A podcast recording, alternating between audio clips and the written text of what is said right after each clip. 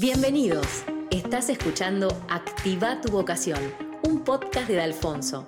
Este es un nuevo episodio de Historias que inspiran, conversaciones con profesionales que se animaron a encontrar y vivir su propósito.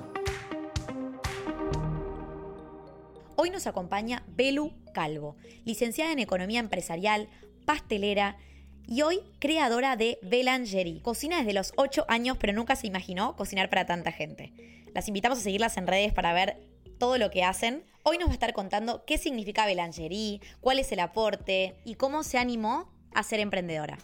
Muchas gracias, Belu, por venir. ¿Cómo estás? Todo bien, Luli, ¿cómo estás vos? Muy bien, gracias por estar acá. Vamos a arrancar, Belu, por el principio.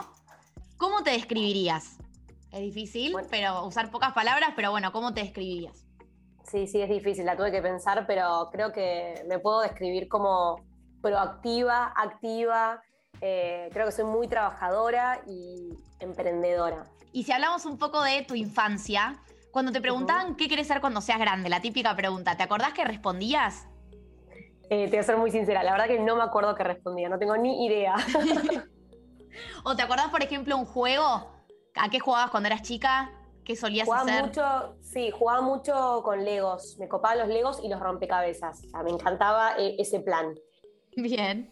Y a tus 17 y 18 años, hablando ya un poco de la etapa universitaria, de esa elección vocacional, ¿por qué carrera te inclinaste? ¿Qué te llamaba la atención de esa carrera? ¿Cómo fue ese momento de elección? Bueno, eh, yo me terminé decidiendo por economía empresarial, eh, administración de empresa, como la quieran llamar, em, porque em, la verdad que estaba indecisa, no sabía bien qué elegir, me había hecho el test vocacional en el colegio, me había dado una de las posibles administración de empresas y lo que me gustaba y lo que me terminó de definir era la amplitud de esa carrera, o sea, que me, permitía un gran abanico a la hora de, eh, de, terminarlo. Entonces, ante mi indecisión, dije, bueno, voy a ir acotándolo a lo largo de la carrera. Perfecto. Y te pasó un poco de, o sea, ¿cómo describirías esa etapa universitaria? O sea, ¿qué aprendiste más allá de lo técnico, no? Eh, hoy mirando para atrás, creo que fue una gran etapa, un éxito de etapa. Eh, porque a mí personalmente me abrió mucho la cabeza a la hora de conocer gente, eh, estilos de vida, ideales, todo que quizás desde el colegio, yo fui al mismo colegio durante muchísimos años y bueno, venís más o menos en la misma línea. Ir a la facultad, no importa qué facultad elijas, yo creo que siempre te abre la cabeza por la variedad de gente que uno va a conocer. Mm, tal cual. Y por ejemplo, hoy qué dirías que es tu profesión? O sea, ¿qué haces actualmente? Contanos un poco cómo fue ese trayecto profesional? O sea, desde que saliste de la facultad ya con el título y, y, dónde estás hoy, ¿qué pasó ahí en el medio? Bueno, yo eh, salí de la facultad y sí, empecé a ser pastelera, emprendedora. Eso, de, o sea, hace 10 años que sostengo esta profesión y mm, empecé muy a poquito, o sea, tuve la suerte de, de, de poder hacerlo muy paulatinamente y bueno, hoy en día estar con Belangerie, con un equipo de personas, una estructura bien armada, pero sí, o sea, es ser pastelera y emprendedora. ¿Y cómo, cómo nació Belangerie? O sea, ¿en qué momento dijiste, che, me armo esto, me dedico a, esto? ¿Cómo fue ese, ese momento? Toda la vida fui amante de la cocina, creo que hago cursos de cocina desde que tengo 11 años, sin exagerar. Así que, bueno, durante la facultad, hace los últimos años, eh, empecé a cocinar, me, empecé a vender como a conocidos, familias, amigos, a las jefas de mi hermana, cosas así. Sí. Y mm, para cuando ya terminaba con título en mano, vi que era lo que me gustaba, entonces empecé a ponerle, a diseñarlo, a ponerle nombre y a ponerme all in en eso, porque si bien había empezado, por ejemplo, no sé, seis meses antes de terminar la carrera, era algo muy que hacía cuando tenía tiempo libre y cuando podía. Terminé y le puse todo. ¿Y te pasó un poco en ese momento de decir, che, esos pensamientos típicos de no, me tengo que ir a la carrera tradicional, de, meterme en una empresa por lo que estudié, o, cómo, cómo, fue ese momento? ¿No te pasó de, tener dudas, de che, me lanzo a esto o no? O alguien que te decía, ¿qué estás haciendo? Totalmente. No, no, totalmente. No tanto de alguien que me diga qué estás haciendo, sino internamente de pensar, para, ¿cómo me voy a lanzar como emprendedora? Sino nunca trabajé en relación de dependencia. Yo estaba segura que trabajar en relación de dependencia me iba a dar una estructura, una disciplina, todas cosas que quizás empezando de cero como emprendedora tenía que aprender y ser autodidacta yo. de uno ponerse sus horarios, eh, sus rituales, sus rutinas, todo. Em, pero bueno, me lancé igual porque por suerte tuve un entorno que me apoyó 100% desde cero. Em, yo empecé emprendiendo con mi hermana que sí venía de trabajar en relación de dependencia, eh, entonces bueno, eso suma también, pero sí, con, con miedo, pero avancé y, y, me mandé, o sea, de a poquito. Y siempre te dedicaste más a la pastelería. Siempre, siempre estaba apuntado a eso. Siempre, siempre, sí. Inclusive yo estudié administración de empresas y después eh, me profesionalicé en pastelera profesional. Eh, así que sí, todo lo que es pastelería. Hablando un poco, Belu, de, de, esta marca que vos creaste de cero, digo, ¿qué, ¿cuál es la propuesta de valor? ¿Cuál es el diferencial con otros lugares? ¿Qué es, qué es ese diferencial de Belu que le pones y hace que la marca sea distinta? Yo creo que el diferencial de Belangerie es la personalización, no solo en los pedidos, de si los hacemos temáticos y en qué temática, sino la atención que se le da a cada cliente. O sea, nuestros mm. clientes pasan a ser amigos de Belangerie, o sea, literalmente. Eh, siempre que el cliente lo permita, se le da una atención, una conversación que me parece muy única y que muchas veces nos terminan agradeciendo y remarcando. Y creo que eso es genial, más en una época en la cual todos muchas veces somos números y todo va súper rápido. Eso es algo que yo le pongo muchísima atención. Muy bueno. Y por ejemplo, ¿cómo te reinventaste en la pandemia? Que hubo menos eventos, que seguramente vos hacías así en cantidad para ciertos cumpleaños o eventos. ¿Cómo, te reinventaste en ese sentido? ¿Empezaste a hacer algo nuevo? Dos cosas. Por un lado, sí, empezamos a, empezamos a girar la orientación de los productos. Antes teníamos X cantidad de productos eh, y esos productos cambiaron por completo. Antes era todo para eventos grandes y ahora, no sé, por ejemplo, hacemos eh, kits de cumpleaños para los chicos para que cuando, exacto, desayunos para cuando alguien se despierta que nos reciban, ese tipo de cosas. Ahora que está todo abriéndose lentamente, eh, volvemos a meter los productos que teníamos originalmente sin abandonar los que la verdad que tuvieron mucho éxito y desarrollamos durante la cuarentena. ¿Qué simboliza Belangerie en tu vida? En mi vida Belangerie es sumamente importante, ocupa mucho tiempo físico y mental. Eh, es el proyecto que visualicé, es el proyecto que elegí y que pude desarrollar, el cual está lleno de desafíos constantemente y que elijo día a día. Desafíos no solo relacionados a Belangerie directamente, de crecer con los clientes, de desarrollar el, el equipo humano, sino también es un desafío en mi vida personal, cómo equilibrar la parte más eh, de trabajo con eh, la parte más de ocio, la parte más social, eh, familiar, de espacios personales. Es un desafío en un montón de aspectos y mm, si bien obviamente no todo es color de rosas y a veces puede ser agotador, lo elijo día a día y me encanta porque me ayuda a mí eh, con mi forma de ser a crecer y querer seguir sosteniendo el crecimiento todos los días. Eh, así que para mí Melangerie es todo y me encanta y lo amo y lo elijo. ¿Qué es lo que más disfrutás, Belu, de tu profesión? Creo que hay tres cosas que me encantan de Melangerie. Por un lado es el grupo humano. Tenemos un grupo humano que es fantástico. Tanto eh, tenemos una hay una dinámica de trabajo y humana muy buena y se generan conversaciones muy copadas, eh, a veces súper profundas, a veces de cosas más cotidianas. Nos matamos de risa, la verdad que es un grupo que, me encanta y elijo día a día. También eh, me encanta y disfruto mucho de mi trabajo la terminación de, los productos, o sea, es decir, cerrar los productos, ya sea decorar un cheesecake, decorar un brownie, que es algo quizás de lo más simple, pero verlo en su bandeja, en su packaging, listo para entregar y saber que el cliente va a abrir la caja y va a ver algo súper visual y encima cuando se la coma espectacular. Eso me encanta. Hasta decorar quizás algo más complejo, eh, temático, terminarlo, tipo, está listo el pedido con su torta, con sus cookies, me encanta. Y después lo, último que, lo, quiero mencionar es algo que yo padecía y ahora me encanta y es hacer el follow-up a los clientes. Eh, las respuestas de los clientes que en su gran mayoría son muy positivas y algunas son más quizás constructivas, les veo un valor eh, a nivel del emprendimiento y a nivel mío personal que me, encanta, disfruto. Tipo, cuando me dicen, che, mira, quizás lo hubiera hecho un poco distinto o hubiera esperado otra cosa, bueno, genial, y lo tengo en cuenta. Y cuando me dicen, no, esto es increíble, superó mis expectativas, que la verdad, por suerte, es la gran mayoría de, los veces, las veces, creo que ese, no, hay, no hay mejor premio que eso. Y Belu, por ejemplo, ¿Cómo haces si tendrás que dar un consejo de cómo fuiste armando tu comunidad de Instagram, que hoy es enorme? Digo, ¿cómo la fuiste armando? ¿Creció en cuarentena o no? ¿Qué hiciste de distinto para que crezca? Mi gran salto en las redes sociales, creo que hay dos. Primero, eh, eh, los canjes, que al principio, en mi caso, fueron muy útiles, después no. Eh, entonces ahora soy bastante selectiva. sí, eso.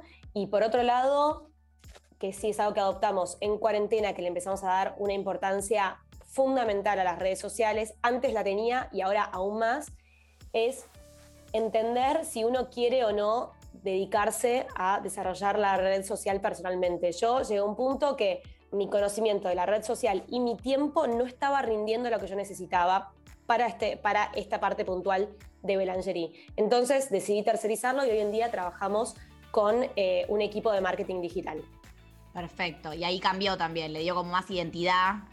Exacto, formamos bien la identidad que nosotros pensamos que la teníamos recontra definida, que probablemente sea así, pero lo importante no es tenerlo definido uno, sino poder plasmarlo y que los de afuera la entiendan y no duden de lo que es tu marca, o sea, en mi caso, Belangerie. Perfecto.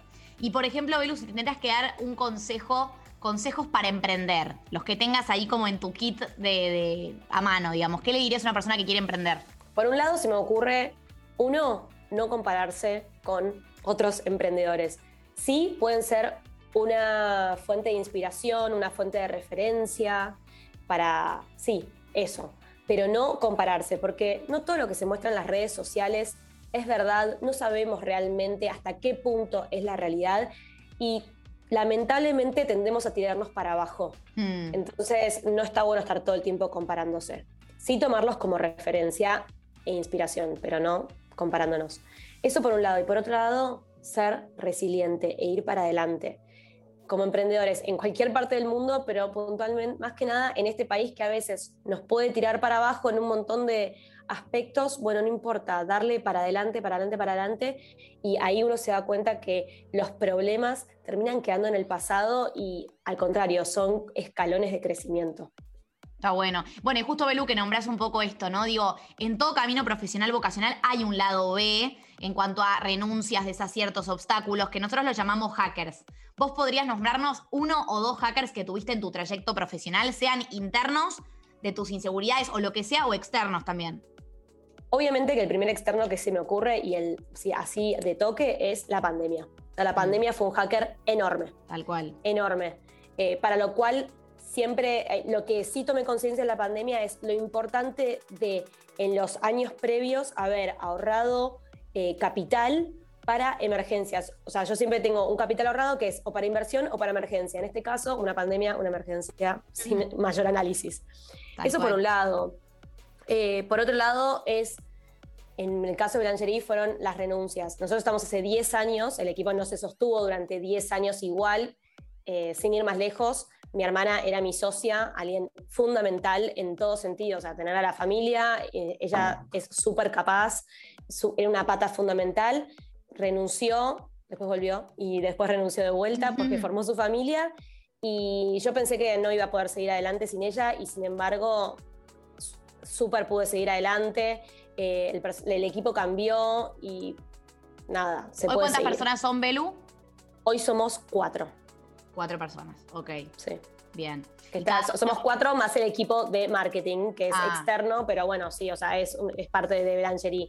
Pero somos cuatro, yo estoy en todo, no tanto en cocina, pero en todo y en cocina si se necesita semanalmente estoy.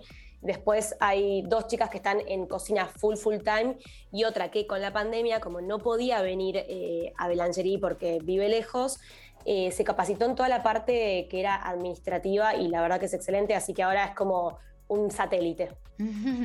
Muy bien. Ahora, un poco, Belu, hablando de un tema que nos concierna a todos y que hay muchas definiciones sobre esto y no se sabe muy bien qué es. Digo, para vos, Belu, ¿qué es la vocación? ¿Cómo la definirías? Para mí, la vocación es eso que te encanta y te hace seguir adelante a pesar de todos esos hackers que, bueno, que cada uno puede definir sus hackers, pero los que, los que se mencionan. Yo siempre digo, por ejemplo, una, una profesión que es con vocación sí o sí, son los médicos. Los hmm. médicos, a pesar de todos los obstáculos que se le presentan, siguen para adelante y siguen eligiéndolo. Bueno, creo que esa es la vocación, hmm. que a pesar de todo uno lo siga eligiendo día a día. Tal cual. Y en tu caso, vos hoy sentís seguramente que estás en tu vocación. Digo, ¿hay un momento épico que aportó a tu despertar vocacional que dijiste, che, es esto? Como que te iluminaste y. Creo que. Creo que sí, creo que las primeras ventas de Belangerie cuando estaba terminando la facultad, que estaba simplemente haciendo cookies por hobby, y dije, che, bueno, voy a probar de venderlas, y se vendieron y me pidieron más, ahí dije, para, esto es lo mío, o sea, lo disfruté muchísimo haciéndolo, mucho, y encima es redituable. Bueno, voy a probar por acá. Eso fue como ahí lo que me despertó. Aparte está bueno porque en tu caso combinaste que mucha gente piensa que no se pueden combinar las cosas, son, son mundos totalmente distintos, el del negocio, el de la pastelería, como que no. Pudiste unir esos dos mundos, ¿no? Lo que estudiaste con un talento que tenías también y algo que te encantaba. Totalmente, sí. Sí, sí, sí, exactamente. Y en mi caso, bueno, fue una carrera súper amplia, pero creo que también la carrera no necesariamente tiene que estar ligada a lo que uno después termina eligiendo, siempre algo va a aportar, por más que no sea la misma línea, siempre algo aporta. Tal cual. Bueno, Belu, ahora si tenés que decirle un consejo así para cerrar esta parte, ¿qué consejo le darías a una persona que está por elegir su carrera? Eh, el consejo es que no es definitivo, no te va a marcar la vida la carrera. La carrera va a ser una herramienta más que a mi criterio personal es fundamental, pero como decía recién, si vos elegís eh, una carrera y después vas por otro camino, no hay ninguna duda de que esa carrera va a aportar a cualquier camino que uno elija. Ahora, Belu, vamos a ir un momento ping-pong. Momento ping-pong. Momento ping-pong. Si pudieses elegir a un personaje histórico, o una figura pública que admires para ir a comer? ¿Quién sería? O en tu caso, ¿a quién le prepararías una super torta y te sentarías a tomar el té? Eh, creo que muy de la línea de lo que yo hago es eh, Dolly Rigoyen, que es una chef muy reconocida, argentina, eh, no solo por su, no, no, no, diría no solo, no tanto por lo que cocina y cómo cocina, sino porque me parece que es una trabajadora, luchadora y una apasionada de lo que hace y que, bueno, tantos años en, carrera y siendo emprendedora, porque la verdad que es una emprendedora, eh, bueno, nada, me interesaría mucho escucharla. ¿Formación pendiente?